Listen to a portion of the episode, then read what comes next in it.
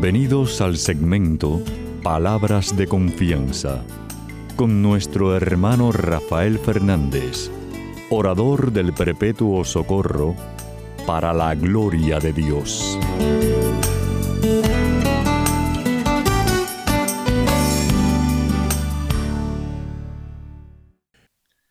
Muy buenas, mi querido familia radial, aquí de nuevo en su segmento de Palabras de Confianza. Como siempre, doy las gracias por su sintonía y sobre todo por sus oraciones. No dejen de orar por este servidor de ustedes, que muchísima falta que me hace. Quiero dar las gracias también a los que me han escrito. Muchísimas gracias por sus palabras tan lindas sobre el programa. No dejen de escribirme a rafael arroba confianza.net. Rafael arroba confianza.net. Quiero dar las gracias a Pedrito Acevedo, mi hermanazo, y a todos ustedes que están en distintas partes del mundo ayudándome a que el programa salga al aire. Muchísimas gracias por su ayuda. Y como siempre ustedes saben que empiezo el programa pidiendo la ayuda de Dios, dándole las gracias, diciendo así.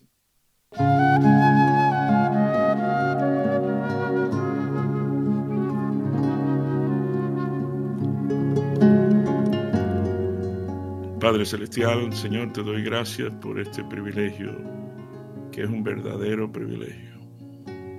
Hablarle a tu pueblo por más de tres décadas. Increíble. Papá Dios, tú sabes que te, doy gracias y te, a ti, a ti, te doy gracias por esta familia radial.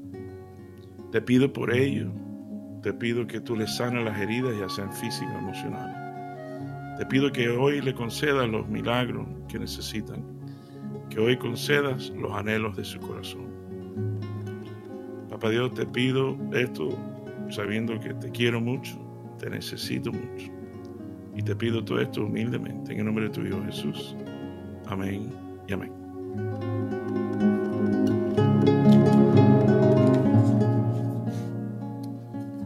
Bueno, mi querida familia radial, saben que siempre traigo una lectura. Hoy Papá Dios me lleva a Marcos. Vamos a leer del capítulo 4. Vamos a leer del 35 al 41. Y dice así. Al anochecer de aquel mismo día, Jesús dijo a sus discípulos, vamos al otro lado del lago. Entonces dejaron a la gente y llevaron a Jesús en la barca en que ya estaba, y también otras barcas la acompañaban. En esto se desató una tormenta con un viento tan fuerte que las olas caían sobre la barca, de modo que se llenaba de agua. Pero Jesús había dormido en la parte de atrás apoyándose sobre una almohada. Lo despertaron y le dijeron, Maestro, ¿no te importa que nos estemos, nos, estemos hundiendo? Jesús se levantó y dio una orden al viento y dijo, y dijo al mar, silencio, quédate quieto. El viento se calmó y todo quedó completamente tranquilo. Después dijo Jesús a los discípulos, ¿por qué están asustados? ¿Todavía no tienen fe? Ellos se llenaron de miedo y se preguntaban unos a otros, ¿qué será este que hasta el viento y el mar lo obedecen? Querida familia real, esto es palabra de Dios. Gloria a ti, Señor Jesús. Bueno, saben que siempre traigo un chisme y esta semana no es excepción. Resulta que me encontré con un chiste buenísimo, buenísimo, que se lo voy a compartir. Y vamos a ver cómo entre chiste, el chisme completo, también Papá Dios me ayuda a mezclarlo todo. Pero bueno, el chiste dice así, resulta que había un cubano, un cubiche, como decimos nosotros, un cubano, acabadito de llegar aquí a este país, desesperado por conseguir trabajo y no encontraba trabajo y no encontraba trabajo. Y Pedrito resulta que encuentra un trabajo en un zoológico. Entonces llega ahí desesperado, cualquier cosa. Entonces el hombre dice, mira, es un poco peculiar el trabajo porque eh, lo que ha pasado es que hace poco se nos murió el orangután, el mono se nos murió. Entonces tenemos que seguir con las turistas, la gente que viene. Entonces el trabajo es que tenemos este disfraz de mono, de orangután, de esos gorilas. Te vas a vestir de gorila y hacer los ruidos y las cosas y nada, te pagamos 10 pesos la hora. Y, y mira, mira que dice, oye, lo que sea, el trabajo es trabajo. Entonces el cubano se viste de gorila y está en el zoológico, en su área, ¿no? De los gorilas. Y se está, o sea, al principio un poco, le costaba un poco de trabajo, pero después empezó a subirse a los árboles. Y entonces al lado era la sección de los leones, del león. Entonces él cuqueaba al león y se subía a una rama y de lejos, lo, tú sabes, le decía cosas. Mi querida familia Real Quinte dice que se rompe la rama y el cubano vestido de gorila cae en la parte del, león. Y aquí el león empieza.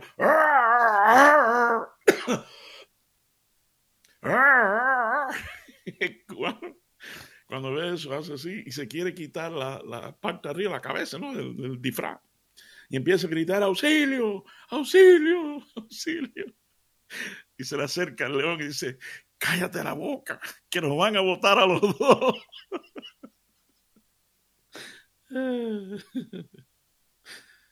Mi querida familia radial, a veces realmente uno no sabe lo que hay por dentro de otra persona.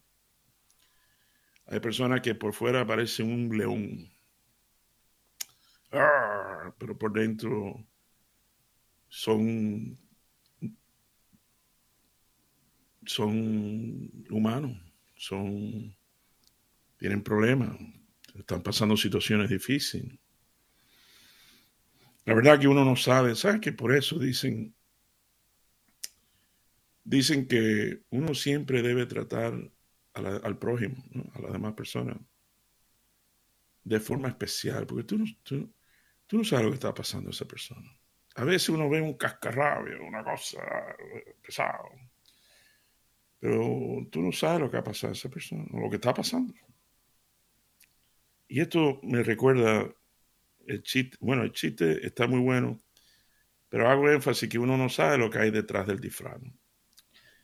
Y esto me recuerda a un gran amigo mío, un hermano mío de la fe, bravísimo, se llama Phil. Un hermano moreno, el Phil Gornell se llama. Y este Phil siempre ha sido un hermano dándole fe y fuerza y alegría todo mundo. Y, y yo me enteré, no sé ni cómo, que estaba pasando por un cáncer. Ah, y él vive en Nueva York. Y si ustedes recuerdan, una de mis hijas Claudia es maestra allá en, Nueva York.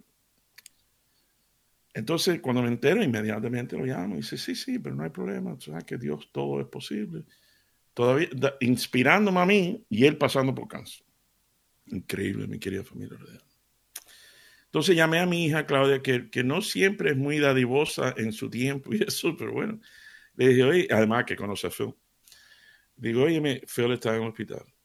Eh, ¿tú crees que tú puedes ir a visitarlo de parte mía? Dice, sí, como no, Daddy, no te preocupes, yo, ella me dice, Daddy. Daddy, that's fine, I'll go, tú sabes, yo voy. Y efectivamente. Bueno, mi querida familia radial, eh, no solo fue mi hija Claudia a ver a Phil al hospital, sino que le llevó flores. Increíble. Eh, yo no me esperaba eso. De nuevo, uno no sabe todo lo bueno también que puede haber en, alguien que parece un león por fuera y viene con flores a un, hermano mío. Bueno, ese es el chiste. Vamos a empezar el tema. El primer punto. El primer punto. Dice Jesús, dice el versículo 35, al anochecer de aquel mismo día Jesús dijo a sus discípulos, vamos al otro lado del lago. Mi querida familia radial, Jesús le dijo a los discípulos, vamos al otro lado del lago. Es decir, ponte a pensar un momentico, Jesús ya sabía que iba, ¿tú crees que Jesús no sabía que había una tormenta? En ese proceso, en ese camino hacia el otro lado del lago, pero él no dijo, oye, vamos a llegar hasta la mitad del lago y se va a venir una tormenta, la barca se va a llenar de agua y nos vamos a hundir. No, no, él no dijo eso. Él dijo, discípulo, oye, vamos para el otro lado del lago. Él es Papá Dios, Él es Jesús. Él sabe, Él ya sabía que venía una tormenta. Sin embargo, le eh, eh, hizo énfasis a ver dónde iban a llegar. ¿Dónde? ¿Dónde iban a llegar, mi querida familia? al otro lado del lago. A pesar de la tormenta, a pesar de la situación, a pesar de la falta de fe, vamos al otro lado del lago. Es decir,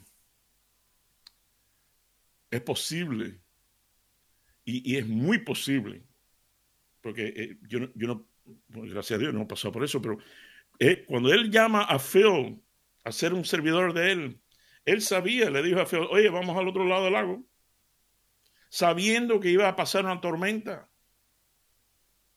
Cáncer. Que gracias a Dios ya esto hace un tiempo y salió todo bien. Pero él sabía, pero le dijo a Phil, vamos al otro lado del lago.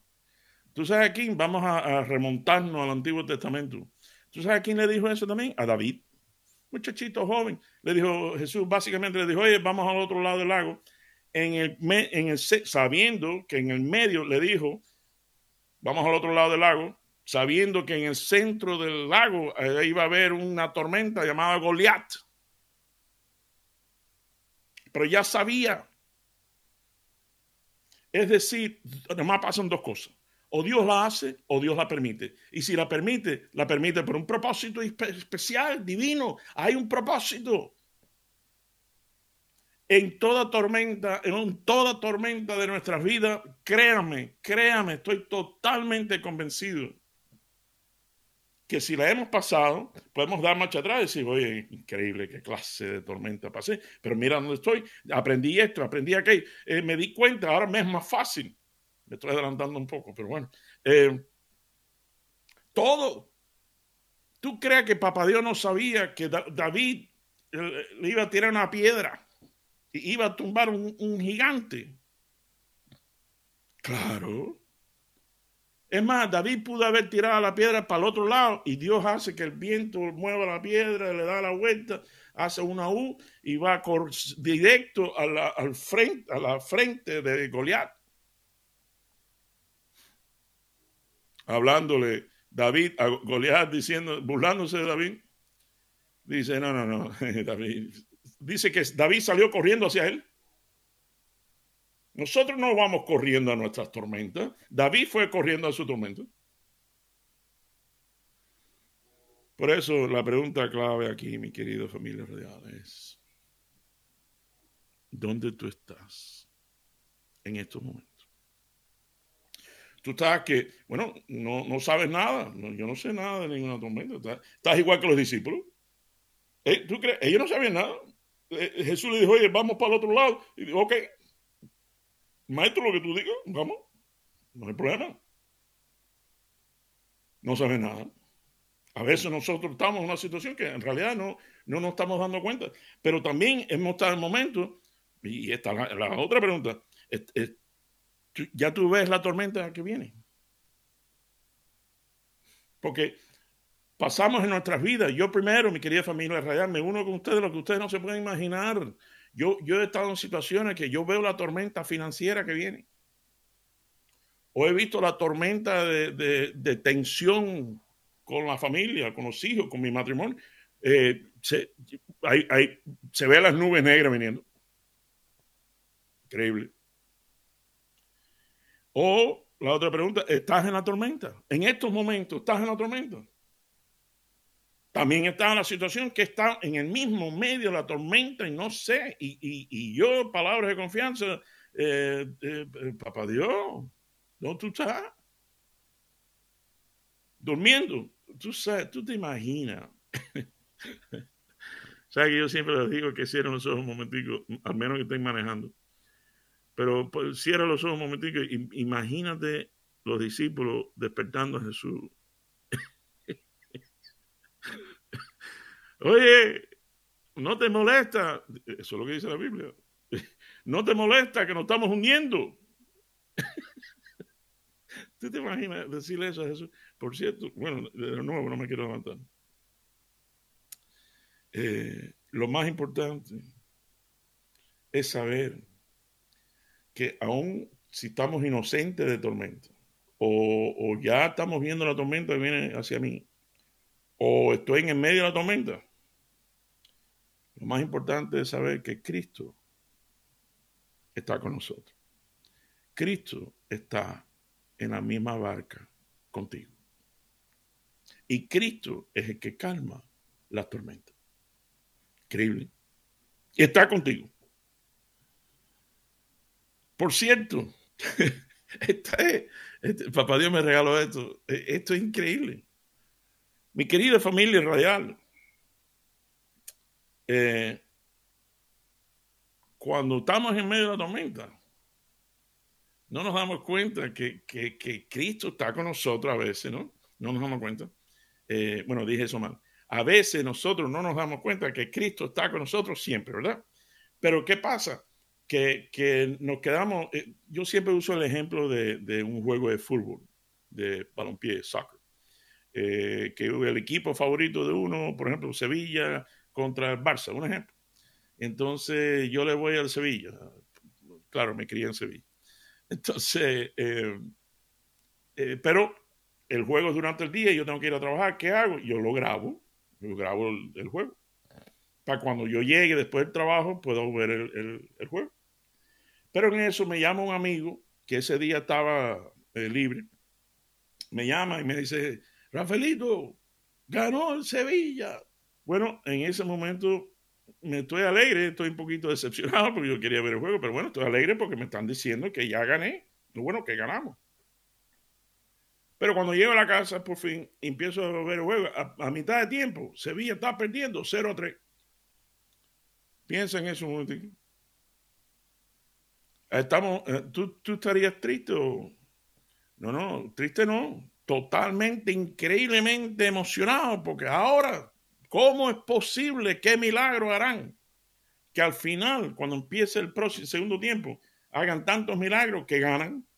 Porque a, mí me dijeron que, que, que yo voy a llegar al otro lado del lago. A mí me dijeron que yo gano.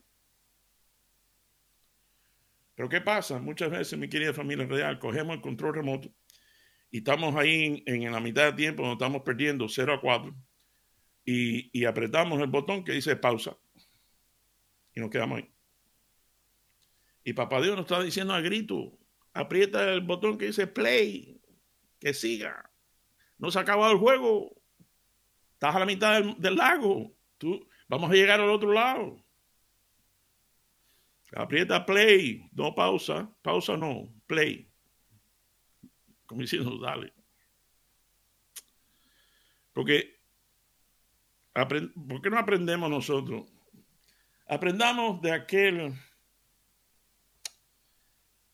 que lleva una almohada a una tormenta. Mi querido familia radial. ¿Quién lleva una almohada a una tormenta? Jesús. Y digo que la llevó porque dice aquí en la Biblia, dice, pero Jesús había dormido en la parte de atrás apoyado sobre una almohada. Yo quiero creer que la almohada no estaba ahí porque es un barco de pescadores. Y tú te imaginas cualquier tipo de almohada entre los pescados y los peces y las cosas, y la carne y el olor y olor a pescado. No, no, no. Tenga presentimiento, claro, esto no lo puedo confirmar, que Jesús llevó la almohada. Pero entonces esa es la pregunta. ¿Quién lleva almohada a una tormenta? Y de ahí aprendí, pensando en eso, eh, tú sabes lo que es, que uno, lo más lindo del caso, que uno no tiene que ser quien calma la tormenta. Nada más uno tiene que ser amigo de aquel que puede. ¿Por qué están asustados? No tienen fe. Y, y, y maestro, no te molesta que te estamos, nos estamos hundiendo. Y los discípulos hablando de la tormenta y Jesús hablándole a la tormenta, a la tormenta. Cálmate, eh, tranquilo, silencio. Eh, los discípulos, como nosotros, hablando de la tormenta que tengo, en vez de hablar de la tormenta, decirle quién, quién es Papá Dios. Voy cerrando con esto. De a veces como nos falta la fe y cómo Papá Dios permite algunas cosas. Se lo voy a decir rápido porque se me acaba el tiempo. Resulta que hace años, me dice esta hija que le dije, Claudia, que está en Nueva York, cuando terminó su bachillerato, me dice, Daddy, papi, Daddy, em, acaban de recibirme, fui aceptada por un programa especial de internado para, de, respaldado por Cambridge para estudios de inglés, donde me dan un trabajo, me pagan un salario, me pagan la estadía, el apartamento, me lo pagan todo, el viaje, todo. Entonces yo dije, viaje, digo, bueno, eh, qué bueno, qué chévere. Y yo le digo, Titi, Titi, qué chévere, que tú sabes. ¿Dónde? Dice, es en Turquía. y yo, yo dije, ¿Tú, tú dijiste tu tía, en casa de tu tía.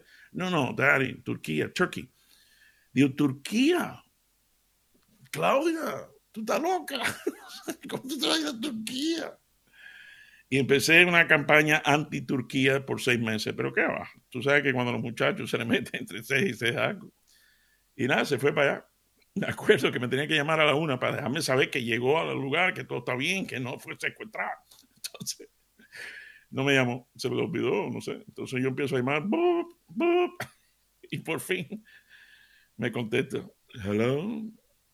Entonces dice, Daddy, ¿cómo tú conseguiste este teléfono? Digo, ay, mija, por favor, James Bond no me hace nada a mí. Pero bueno, para hacer el cuento corto, porque ya se me acabó el tiempo. Yo pasé por eso, de, de ese susto, de ese miedo, falta de fe, llama lo que tú quieras. Pero, ¿qué pasa? Pasó el año, cogió su graduación de eso, fue bravísimo, chévere, entonces llegó para atrás para la casa y después decidió eh, conseguir un trabajo muy bueno de maestra en Manhattan, en Nueva York. ¿Tú no crees que es mucho más fácil para mí saber que mi hija está en Nueva York y no en Turquía? Porque si me pongo que la extraño mucho, me monto un avión y en tres horas estoy con ella. Que eso no es lo mismo. Por eso, mi querida familia real, los dejo con esto. A veces Papá Dios permite tormentas, ciertos tipos de tormentas en el medio del lago, porque sabe que para uno va a ser fortaleza de nuestra fe.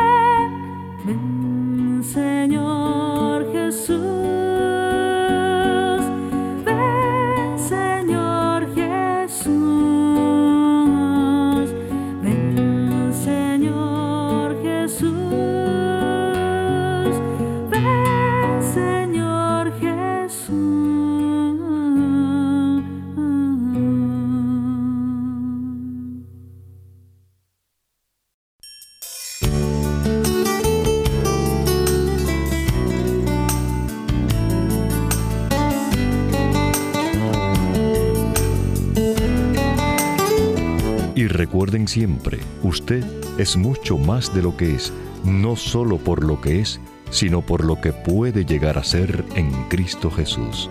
Y estas son palabras de confianza.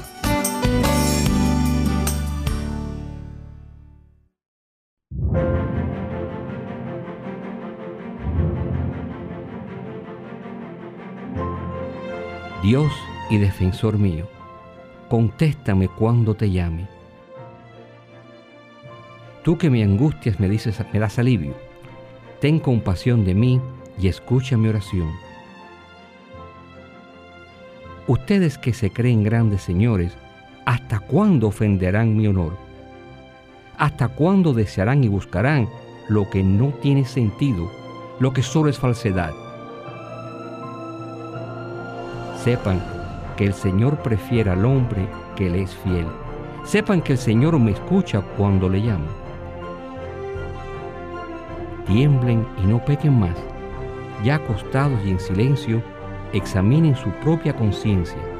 Ofrezcan sacrificios sinceros y confíen en el Señor. Muchos dicen, ¿quién nos mostrará la dicha? Señor, míranos con buenos ojos Tú has puesto en mi corazón más alegría que en quienes te tienen trigo y vino en abundancia. Yo me acuesto tranquilo y me duermo enseguida, pues tú, Señor, me haces vivir confiado.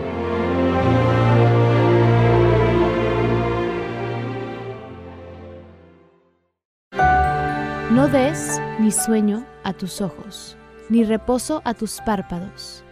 Líbrate como de la red la gacela, y como el pájaro de la trampa. Principio de la sabiduría es el temor del Señor. Conocer al Santo, esa es la inteligencia. Porque por mí tus días se multiplican y los años de tu vida se aumentan. Si tú eres sabio, eres sabio para tu bien. Si eres escéptico, tú solo sufrirás las consecuencias.